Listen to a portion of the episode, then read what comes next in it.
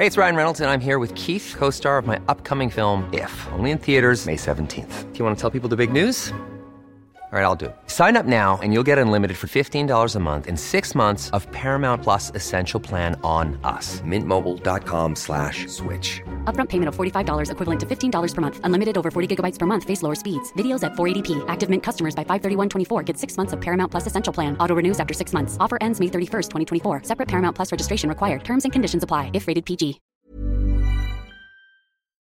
Entrevista.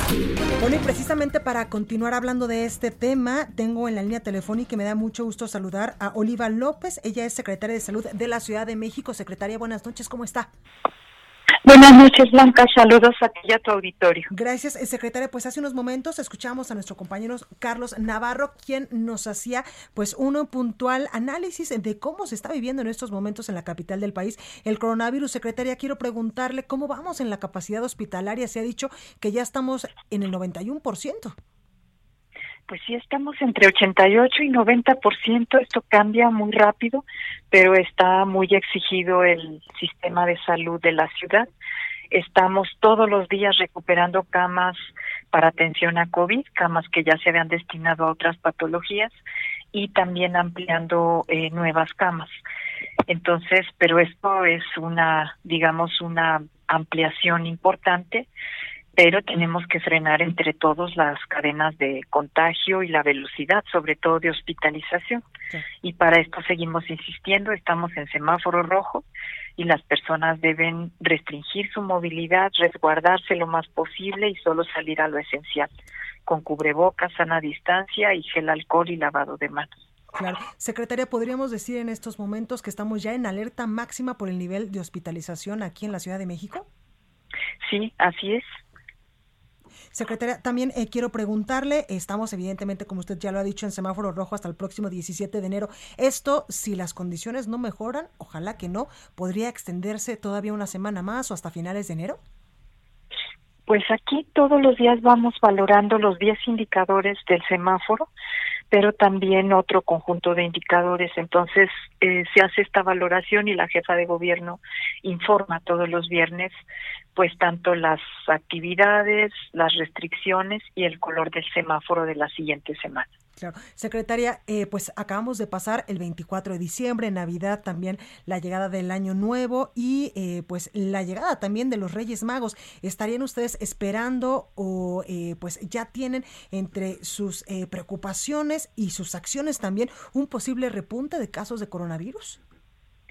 Pues estamos justamente estas hospitalizaciones que tenemos ahora, pues están asociadas a las fiestas decembrinas, a las fiestas de fin de año, a estos encuentros sociales, a las celebraciones, a las aglomeraciones y todavía hacia los próximos días estamos esperando la expresión justo de la búsqueda de regalos de la rosca de reyes y del regreso de vacacionistas. Entonces sí estamos por eso ampliando la capacidad hospitalaria.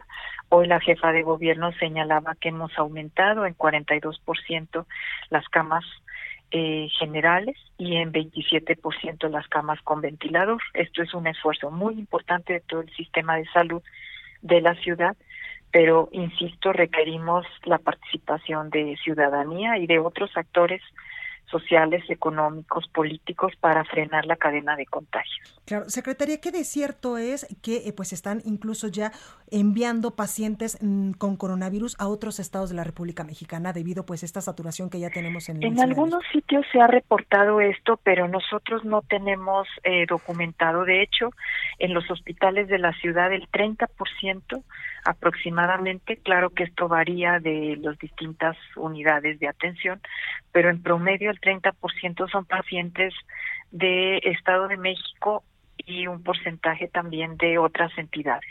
Claro. Secretaria, eh, pues hemos visto, sobre todo durante los últimos días, que la nueva cepa de este coronavirus que se originó en Reino Unido, pues eh, ya hay un caso eh, en el territorio nacional de un pasajero que arribó de Ámsterdam el pasado 28 de diciembre, pero hizo escala aquí en la Ciudad de México para después ir a Tamaulipas. ¿Tenemos alguna información de que pudiese haber infectado a alguien aquí en la capital? Pues cuando eh, circuló por la Ciudad de México no se tienen datos de que tuviera eh, en ese momento alguna algún, signo. Eh, no se conocía que estuviera infectado. De todos modos, se hace un muestreo de las muestras que se están procesando para buscar variaciones eh, virales, para buscar estas estas distintas mutaciones. El Instituto Nacional de Diagnóstico y Referencia Epidemiológica es algo que hace cotidianamente y para la Ciudad de México no se ha identificado. Claro. Secretaria, por último, quiero preguntarle, ya llevamos dos días de manifestaciones de la industria restaurantera aquí en la Ciudad de México con el lema Abrimos o Morimos. Ustedes, eh, pues, ¿qué piensan sobre, sobre estos restauranteros que ellos dicen no nos estamos revelando ante las, eh, pues, las restricciones del eh, gobierno de la Ciudad de México, pero sí necesitamos abrir nuestros negocios o si no vamos a morir? Sí, ahí la Secretaría de Gobierno y la Secretaría de Desarrollo Económico están eh, trabajando, haciendo mesas justamente de trabajo para ver cómo se puede ir a, trabajando esta parte de la seguridad sanitaria, de las condiciones eh, lo más adecuadas posibles en un horizonte hacia adelante. Ahora también es cierto que se ha documentado, y esto es muy importante señalarlo, que los sitios donde más se contagian las personas son sitios cerrados, eh, poco ventilados, con concentraciones de personas, donde permanecen las personas eh, periodos largos de tiempo y también donde no se usa el cubreboca, donde se conversa, donde se hace alguna actividad social de mucha cercanía y en este caso pues los restaurantes desafortunadamente tienen esas condiciones propicias para el contagio. Pues ahí, ahí lo tenemos. Oliva López, secretaria de Salud de la Ciudad de México, como siempre, secretaria, muchísimas gracias por esta comunicación. Con mucho gusto, Blanca. Buenas noches. Cuídese mucho.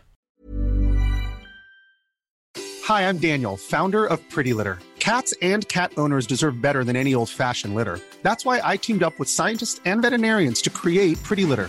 Its innovative crystal formula has superior odor control and weighs up to 80% less than clay litter. Pretty Litter even monitors health by changing colors to help detect early signs of potential illness. It's the world's smartest kitty litter. Go to prettylitter.com and use code ACAST for 20% off your first order and a free cat toy. Terms and conditions apply. See site for details.